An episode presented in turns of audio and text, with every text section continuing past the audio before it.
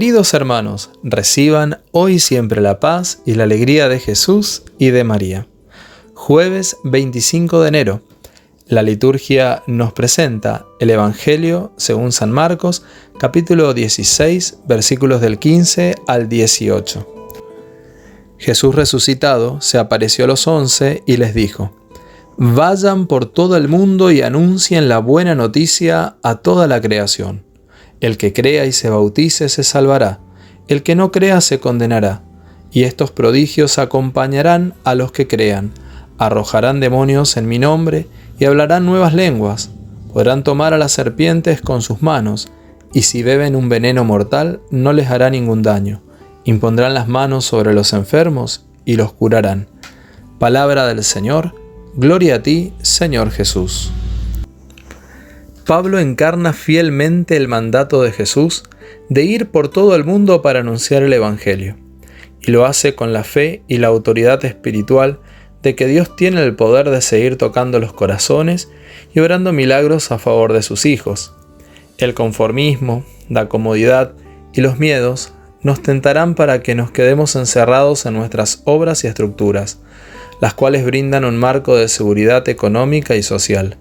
Pero cuando caemos en esa tentación, comienza a disminuir la alegría, faltan las vocaciones y se vacían los templos.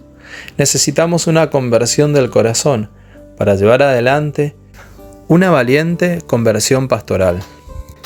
Tenemos, como Pablo, la responsabilidad de ir a las periferias existenciales y territoriales para anunciar que Jesús está vivo y que Él puede hacer nuevas todas las cosas.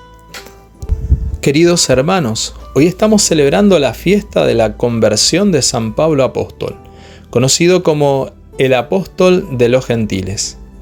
En esta fiesta recordamos ese episodio extraordinario que experimentó Saulo de Tarso cuando en su camino hacia Damasco, según cuentan los hechos de los apóstoles, Cristo le dice, Saulo, Saulo, ¿por qué me persigues? En ese momento la gracia de Dios lo convierte en apóstol extraordinario y comienza a llevar la palabra de Jesús, el Evangelio, a varios territorios hasta ese momento paganos. Esta conversión extraordinaria nos recuerda que todos estamos llamados a una conversión más profunda y radical, que hasta aquel que está más alejado de Dios que, no ha tenido aún esa experiencia de su amor, puede ser uno de los más grandes apóstoles y discípulos que se necesita en este tiempo. En el Evangelio de hoy, Jesús promete a los que crean que tendrán un poder y una autoridad que se manifestará en obras, en portentos y prodigios. La clave está en que le creamos a Jesús y que seamos conscientes que es Él el que realiza los milagros y que sin Él nada podemos hacer. Recemos juntos. Amado Jesús, quiero alabarte, darte gracias y bendecirte por este nuevo día, por el don de la vida, por tu palabra.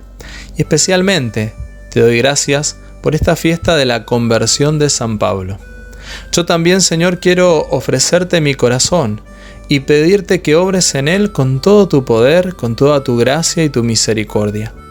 Te pido, Señor, un corazón sencillo, humilde y audaz para cumplir el mandato que tú me haces también hoy a mí, ir por el mundo y anunciar la buena noticia.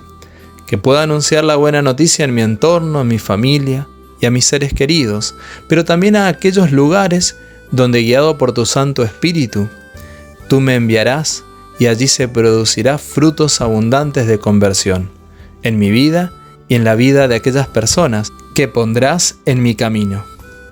Te doy gracias Señor, porque sé que no me dejas solo y que estarás conmigo hasta el fin de los tiempos. María, tú que con tu intercesión conviertes hasta los corazones más alejados del amor de Dios, ruega por ellos y ruega por nosotros. El Señor esté contigo, y la bendición de Dios Todopoderoso del Padre, del Hijo y del Espíritu Santo descienda sobre ti y te acompañe siempre. Querido hermano, querida hermana, deseo que tengas un bendecido y hermoso día. Y será hasta mañana si Dios quiere.